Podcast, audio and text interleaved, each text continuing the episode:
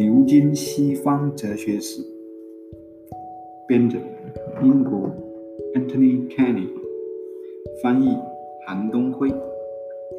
第六章政治哲学，作者 Anthony Quinton。第三节中世纪，从蛮族王国到封建社会。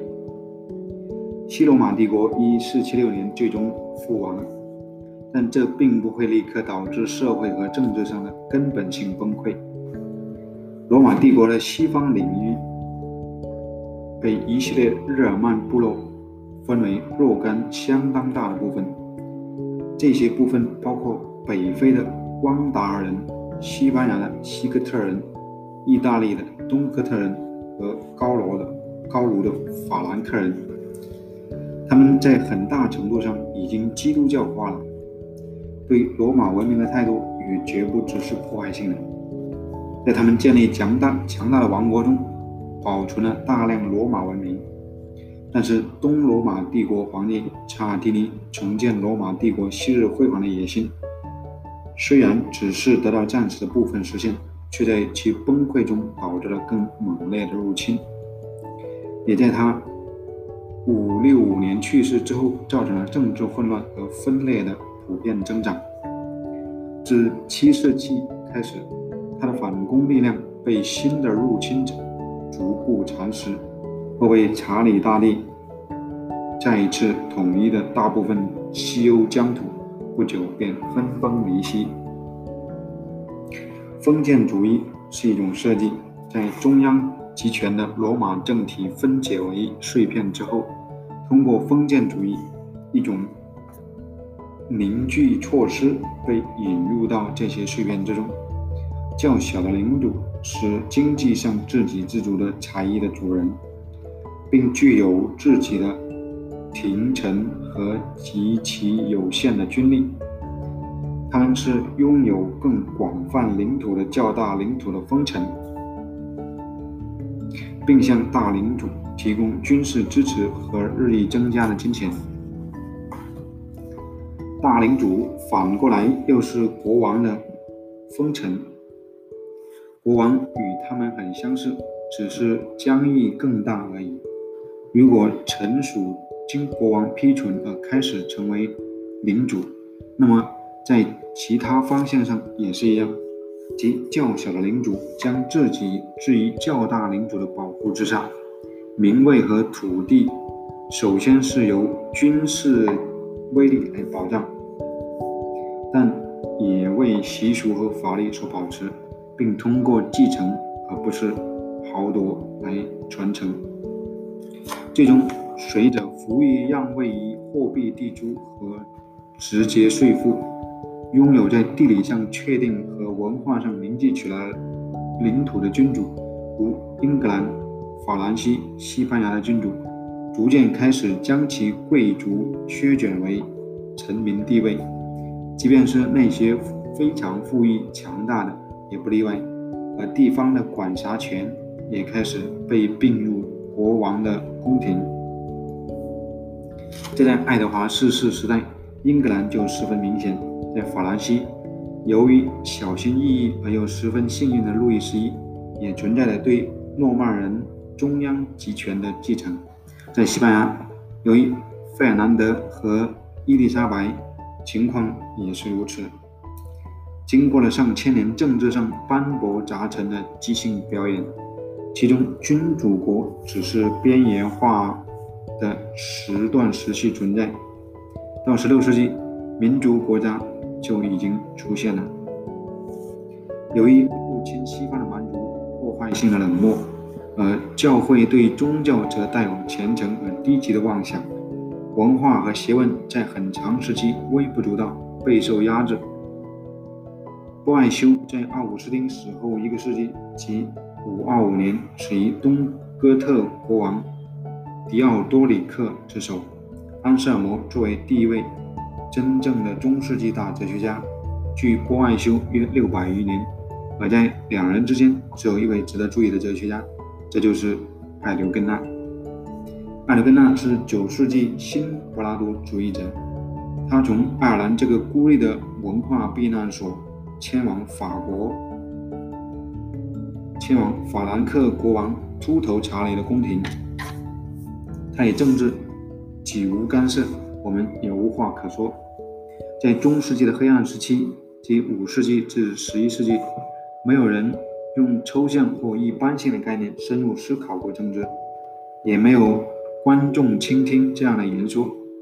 黑暗时期统治者的精神蓄养乃是一种混合物，混合了日耳曼人对战争纽带的记忆与过去罗马皇帝某些丰富多彩的遗物。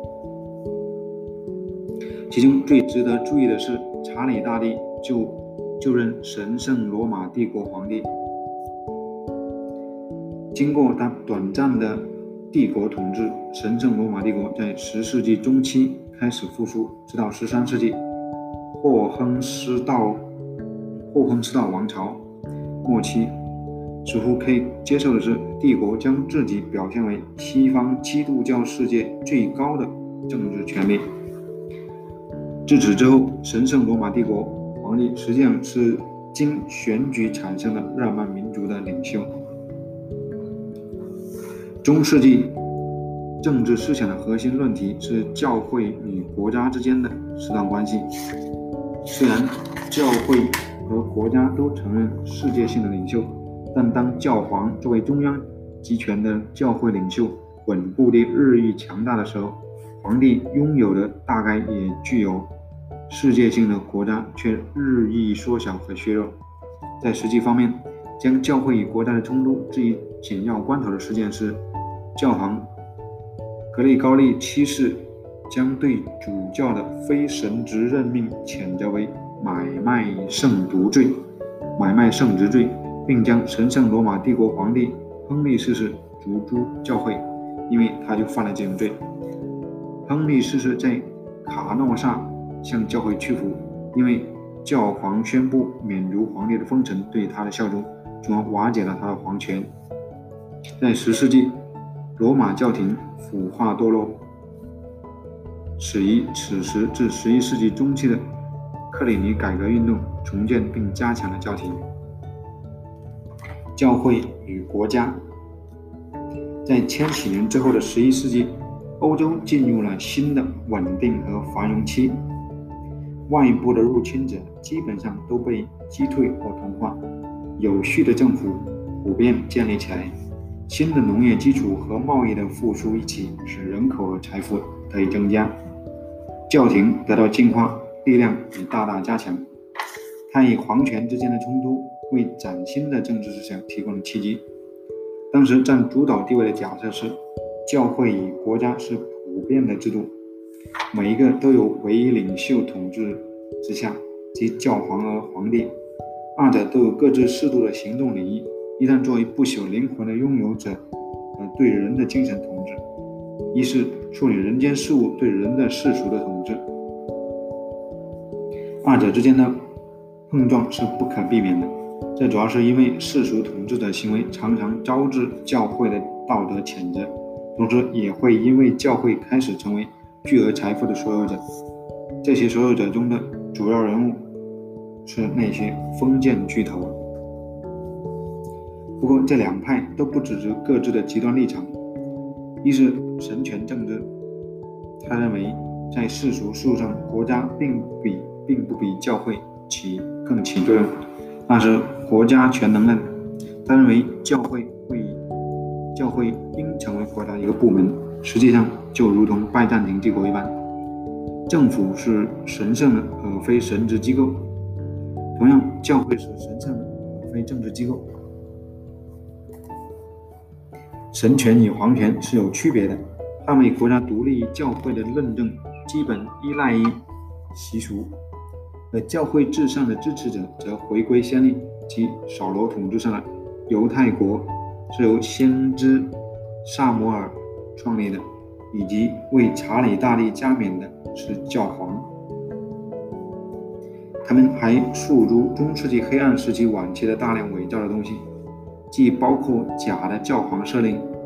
这些赝品的目的是保持主教的自由，不受世俗的干涉，也包括君士坦丁大帝的会赐书。这意味着君王的权利乃是教皇让步的结果。因为君士坦丁在成为基督徒的过程中，曾交出权力向教皇投降，而教皇不过是将权力有条件地交回给他而已。在日耳曼人对于王权的理解是从统治此前的罗马帝国的蛮族统治者那里传入的。这种观点认为，王权既是根据世袭和神意而确立的，也受到社会习俗、社会习惯法的限制。如果国王破坏了这一法律，应当做什么的问题就导致这样的结果：把道德谴责的权利分配给最明显的道德权威即教皇，而捍卫国家应免于教会干涉的人，则能够求助于关于绝对服从的早期基督教理论，并能论证说，教会的教皇集权乃是改革中产生的越权。承认教会的道德权威，并不是把至高无上权力归于教皇。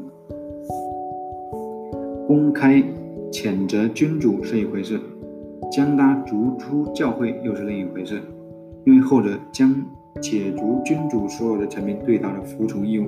一般来说，教皇职权支持者的论证是：由于君主不会行为不当、违背基本法、违弃他的加冕誓言，所以就。存在着反抗君主的权利，而索尔茨伯里的约克则采取了更极端的立场。他在1159年的综合批评家中，诛杀暴君的中为诛杀暴君的权利辩护，在极端情况下，这甚至是一种义务。他生于普遍的思想觉醒时代，首先是新的生理学校的创立。然后又从中相伴而发展出大学。这七百多年前的奥古斯丁的《上帝之城》中，他的书是第一部实质性的政治思想著作。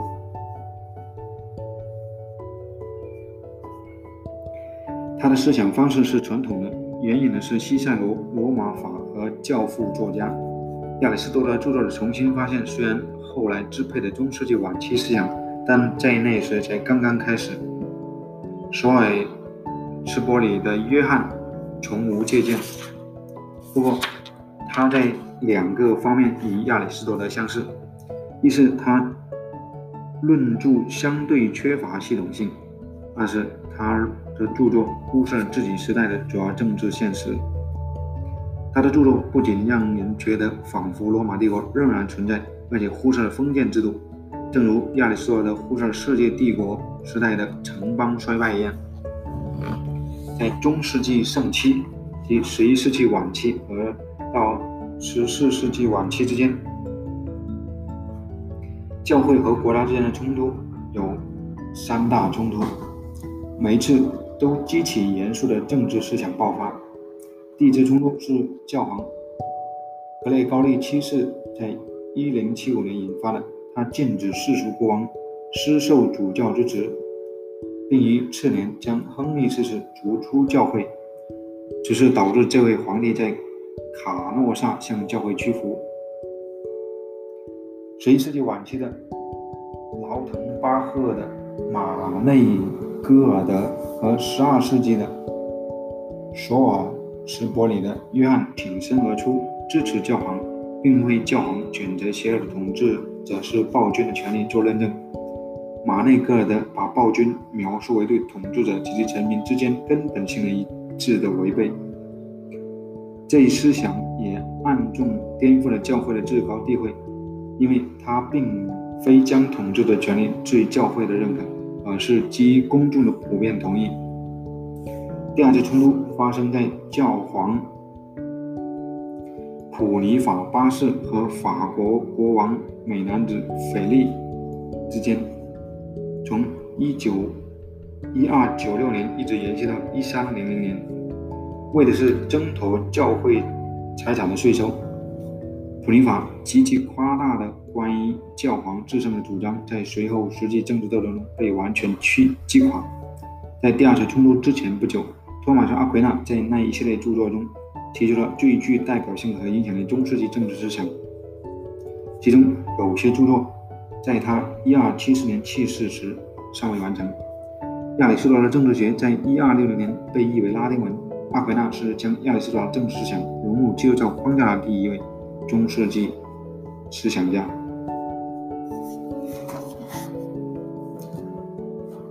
普林法关于教会至上的主张是由艾基丢斯·克隆纳于一三零二年奠基的。此人亦称罗马的吉莱斯，是阿奎那的追随者。巴黎的约翰马上就捍卫了相反的立场。十年之后，但丁的地质论提出了一项不合时宜的折中主张，肯定了教会和国家同等权利。在往后十年，在德国内战时期之后，教皇试图干涉皇帝的选举，这导致了第三次冲突，激发了帕多瓦的马里马西基里奥和奥卡姆的威廉更为彻底的世俗政治理论。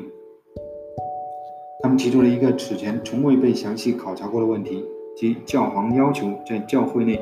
具有至上的地位的问题。一三七八年的基督教大分裂标志着要求取得职位的各色人等之间的长期竞争开始了。一场广泛的思想运动支持着这样的思想。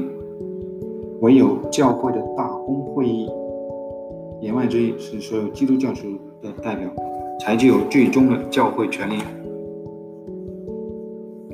此后，在威克里夫和约翰·胡斯那里已经表达出对于后来新教对抗罗马谕令的预见。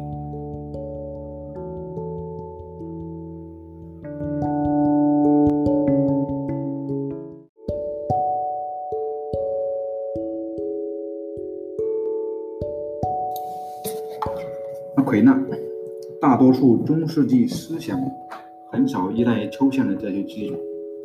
其大部分推理都援引成立，包括圣经的、教父的、历史上以及法学上的，例如以色列诸王与先知的关系，基督和圣保罗对当时政治的态度，奥斯丁将国家视为原罪的补救这种西塞罗式的观点，把罗马帝国的长期兴旺视为神圣承认的标志，以及乌尔比安的格言“王令及法律”，就此而言。与其说当时的政治思想是政治哲学史的一部分，不如说是政治争论史的一部分。但在亚里士多德似乎万古长新、空前广泛的著作的启发下，阿奎那试图将政治原理置于普遍原理之上。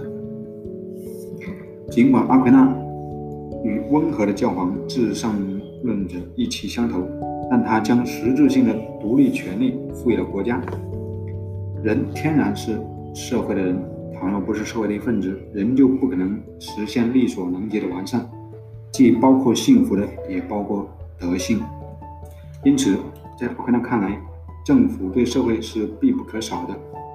善是统一的善，是共同的善，应当为某种统一的东西所追求，这就是君主。君主是上帝这位宇宙之主在尘世的相似物。因此，国家不是人堕落获罪的结果，而是上帝设立的事物本性的一部分。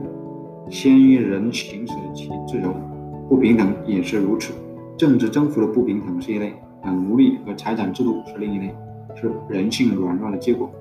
因此，阿奎那一方面不同意亚里士多德关于奴隶制的观点，另一方面也接受了亚里士多德关于财产的论证，即每个人都能最好的看到。照看自己属于自己的东西，他主张减少贫穷是国家的责任，也是个人的义务。出于同样的精神，他说：“如果饥饿的人只取其所需，就不是贼。”他禁止高利贷，将其视为售卖尚不存在的东西。既然国家是自然的，而且在阿奎那的意义上是上帝为人设定的目的的一部分。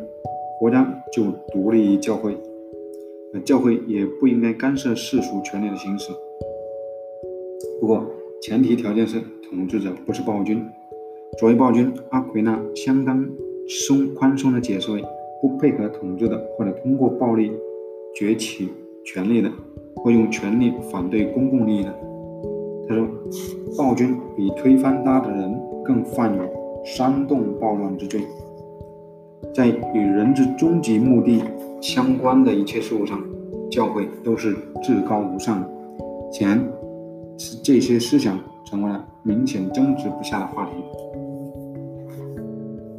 阿奎那政治哲学中最细致的殚精竭虑创作的部分，是他对各类法律的解释，其中数目有四：其一是上帝的永恒之法，这是上帝施于整个宇宙的普遍秩序系统。其二是神圣之法，是上帝通过圣经向人揭示的；第三是自然法，这是能够普遍应用于行为的规则，无论何时何地都彰显于理性前面；其次是人法，既包括从自然法演绎出来的特定规则，也包括自然法一致呃应用于特殊情形的规则。上述四种并不都完全符合阿奎那对法律的著名定义：法律是为了公共福利，出于理性的命令。由任何担负管理社会职责的人予以公布。合理性是法律的特质，而公开颁布是人法的特质。在法律的理论中，阿奎那并不是将理性和意志合为一体，而是作为彼此相连的部分连接起来。在这里简要提及阿奎那关于犹太人的思想有冒犯之前。但他的观点固然可以反驳，却也是当时具有代表性的。因为犹太人杀死了基督，所以被谴责遭奴役之罪。他们因受适度的压制，使他们穿戴与众不同的服装，取消他们从日常赖以为继、维持生计的高利贷中获取的收益，因为那是一种偷窃。阿奎那曾认为。基督教信仰应当通过宣讲使人接受，而不应该通过暴力强加于人。但这将准以压迫犹太人的特许状，在这一观点之间存在着一定的紧张。他的追随者艾基丢斯·克隆纳更极力强调精神权利的至上性。在他看来，财产和政治权利都是驾驭或主宰的不同形式。唯有取得教会的认可，才具有合法性。精神权利在内在的本性上就是高于世俗权利的，而且应当统治后者。二者相互联系，如灵魂与肉体的联系。因此，教皇作为精神上的君主，必定具有充足的权能及绝对的权利，以确定和控制世俗权利。只要世俗权利的运用包含着道德的原罪。唯有教皇，基督的代理人，因为与上帝直接联系，故拥有神圣的统治权。正当这种关于教会的极端观点，以及特别是教皇专制主义被提出之际，教廷本身在法国却堕入新的国家君主权力统治之下。埃及丢失曾捍卫过教皇普尼法八世，也就是那位宣称。教皇至高无上性的信仰是拯救前提的教皇，于一三零三年去世。六年之后，在法国教皇克雷芒五世统治下的教廷迁往阿留尼翁，受法国控制。这是十五世纪早期，阿维尼翁都有教皇。啊随着一三七八年基督教大分裂，在罗马也有教廷，也有教皇。教皇和教会中其他重要人物奢侈腐化、奢靡腐化，由男隐修士组成的方济各修会当中，激起了猛烈的批判。奥卡姆的威廉就是其中一员。教廷最终在罗马得以重建。从此之后，他仍然是在意大利占主导地位的机构，但从未重新赢得公共事务上发号施令的地位。而在其十一世纪的重振，以及在阿维尼翁的巴比伦之囚之间的时期，教皇是拥有这样的地位。反教皇至上论，但丁、马西基里奥和奥康姆。巴黎的约翰是爱爱基丢斯的同时代人和对手，他为法国国王腓力提供思想支持。正如爱基丢斯之一教皇普尼法，他引入注目的认识到，他引人注目的认识到，当时的政治形势实际上抛弃了大一统帝国的观念。他主张信仰是一，因此必定要由单一教会来教诲和保存。但是人世间环境多变，因地制宜才能最好的加以利用。王国是自给自足的共同体，但这并不意味着教会应当控制国家。世俗政府比基督教的启示更古老，后者只是为了国家增加了新的责任，而不是取而代之。教会的财产问题是普尼法和菲利冲突的焦点。约翰对此主张是：教会财产是公有的，因此教皇是其管理者而非所有者。这里不涉及任何自然权利，因此国家可以合理征税。与对精神权利的限制一样，约翰试图削弱教皇在其中的名位。这就是说，设立教皇是为了便利管理。而教皇不是专制君主，他附属于教会的大公会议。这一思想完全吸引了十五世纪政治思想的注意力。一种不甚实际、不太系统的反教皇至上论的形式，大约是在十年之后，由但丁在《帝制论》中提出的。从“帝国是基本的政治制度”这一假设可以看出，该书是保守性的著作。他在政治思想史中是对但丁及其伟大的文学声望及其典雅风格的赞美，而非赞颂其推理认证的力量和中肯。但但丁利用了一切得到承认的资源：亚里士多德、犹太历史和罗马史、圣经以及民法和教会法。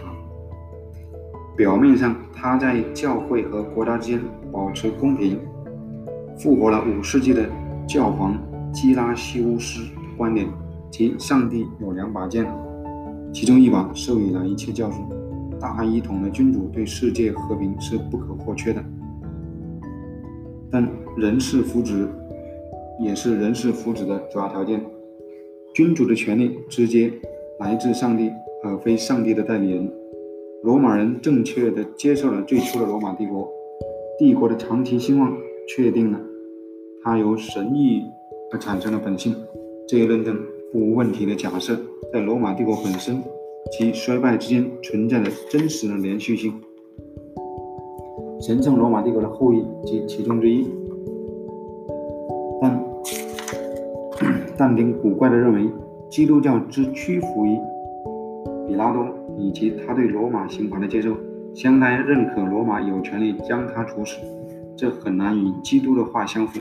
因为他说：“父啊，赦免他们，因为他们不知道自己所做的是什么。”他否认教会从君士坦丁的会赐书中派生出任何权利，因为皇帝没有权利将他从人民那里接受的统治权授予教皇。一三二三年至一三四七年，教廷试图干涉皇帝的选举，在那些在那时候顶多是德意志和意大利统治者。在此之前的1321年，罗马教廷宣布，方济各会关于清贫福音的理论是异端。现在，教皇的对立方开辟了两条前沿阵线：一方面是直接反对教皇及及其精神权力范围之外的眷业世俗事务；另一方面是反对教皇对教会本身的独裁统治。对教会内化内外的教皇权力最著著名的系统攻击是帕多瓦的马里基里奥的和平保障论。他与此前但丁和两个世纪之后的马基亚维利一样，特别关心教廷是意大利政治生活的阴谋诡计所引发的灾难性的政治后果。其中最关心的是意大利北部的城市共和国，民族性君主国出现在法国和英国。这一过程被百年战争延缓，却在其行将结束时得到强化。在德意志和意大利的帝国领地统一过程一直受到阻挠，直到19世纪，马基马西基里奥的理论却具有普遍性的而非纯粹地域性的应用。对帝国，他几乎会置一词。马西基里奥与阿奎那对法律的四重划分彻底分道扬镳，他只承认两类法律：神圣之法与人法。他以亚里士多德的方式将政府视为人的自然事物，而法律则是政府的基础，其目的是否定性的，而不是较高贵的。真正的法律。包含了强制性的约束，因此不具有世俗约束的神圣之法实际上是个隐喻。作为立法者的政府等同于人民或其代表，这些代表被视为社会较强大的部分，是具有最高资格的部分。但为立法者不同于行政者，如果行政者不依赖于同意，则是暴君，因此是不合法的。这里暗示着权力分立和大众政府的思想。马西基里奥特别渴望将这些原理应用于教会。教士只是共同体的社会因素的附加物，无论是教士还是教皇都不等同于教会本身，因为教会是全部基督徒信仰者的整体。基督教，基督教界的真正制度化的表达是大公会议。根据他的政治立法者的类比，他相信。大公会议应当在数量上有代表性。教皇作为教会的执行者，本质上是出于管理的便利。教会的任务是布道和教化，是让自身关注超越世俗的事物，而不是去统治。在这一思想中，就预见了路德的思想，即凡信徒皆祭司，也预示后来的新教思想及宗教联合的资源特征。因此，马西基里奥受到教会的谴责也就不足为奇，但他的理论似乎没有太直接的影响。教会内部的最终权威是大公会议，这一论点在15世纪成为政治纷争的主要问题。但他的国家全能论观点将教会将教会视为国家部门，这需要更长时间才能得到元素的考虑。但那无拘无束的世俗主义确实走在了时代的前列。他的一般立场与奥卡姆的威廉有很多相同之处，尽管奥卡姆的宗教信仰不是那么值得怀疑，二人也相互辩驳。以马西基里奥一样，奥卡姆也有关于国家的否定性思想，在他那里是将国家视为惩罚作恶的工具。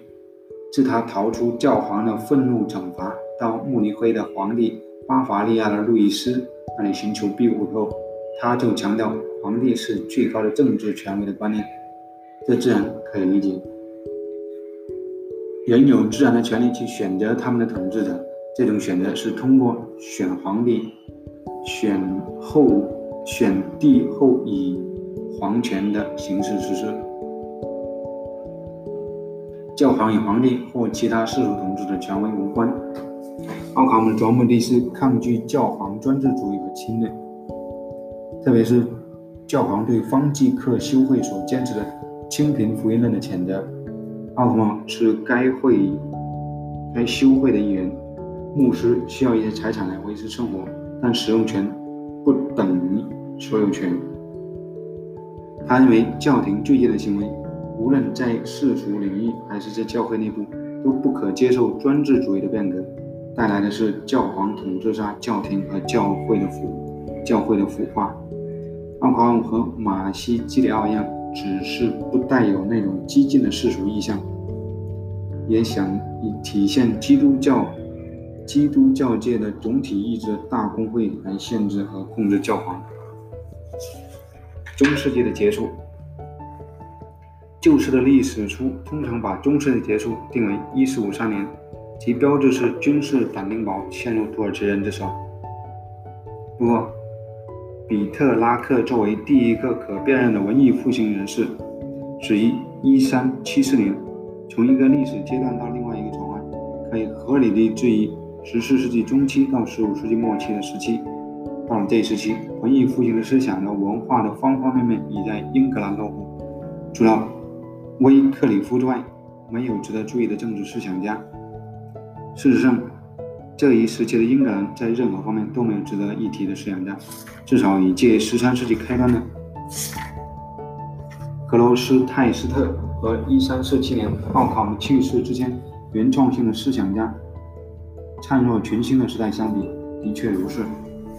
欧洲大陆倒不是那么贫瘠，但在16世纪早期的马基亚维利之前，马基亚夫利之前，也没有产生重量级的人物。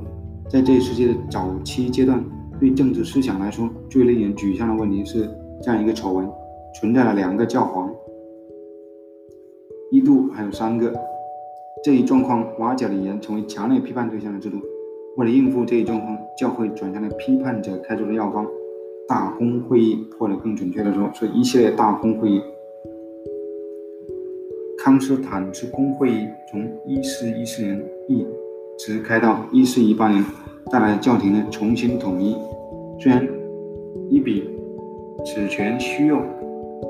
公会议作为制度，最终被教廷所压制。在1545年，特伦托公会和1869年第一次梵蒂冈公会之间从未召开过。就改革腐败教会的问题，约翰·威克里夫运用了晦涩难懂的大军理论来解决之。这种理论主张。财产权和政治权利是以要求者所处的恩典状态为条件，这种恩典与他们是否属于上帝所检炼的人，因而预定得享永恒的赐福有联系。但显然并不是一回事。他用这一思想来对抗教廷宣称的反对王权的权利，并支持教会非神赐的观念。不过，他继续基于抽象的形而上学的理由，否认圣餐辩理论的时候，未免走得太远，因而遭到贬斥，谪居乡村。对他的奥斯丁式的心境来说，真正的教会是过去、现在和未来全部基督徒的整体，或是其中被预定简练的基督徒。而真正的教会与日常可见的教会之间的差异既深刻又明显。威克里夫寿终正寝，但他的追随者约翰·胡斯却在1415年的布拉格被处以火刑。在威克里夫思想的激进的非世俗方面，与同时代革命的平民主义潮流有亲和性。或者典型代表是1381年农民起义。叶尔松死于1429年。他也是教皇专制主义的支持者，但在教会应由全体基督教徒统治的思想上，他并不追随马西基里奥。他认为，教会的分级等级的教士团应当成组成公会议，应当统治教会，而教皇则应当成为其代理人，而不是上帝授予的独裁者。热尔松继续把这种宽泛的立宪主义观点应用于国家，主张混合状态，即君主、贵族和财产所有者保持和谐平衡，这是最好的统治形式。而法国则接近于此，其他的法国思想家如丹伯和孟德斯鸠也偏爱这一思想。立宪主义的立宪主义在库萨的尼古拉的思想中亦有迹可循。他认为宇宙是遵循神意而组成的和谐体，并从这一多少这一多少有些神秘的理论出发，把教会和国家都设想为整体内部的局部和谐。在二者当中，权力应当依赖于同意，正是通过广泛的人群，上帝的意志才将自身表达出来。不过，他认为民众同意。要通过代表民众的那些领袖人物的居中调节。就此而言，顾尚完全属于他那个时代。顾尚晚年成为枢机主教，放弃了原先热衷的思想，教会应有大功会来。这里。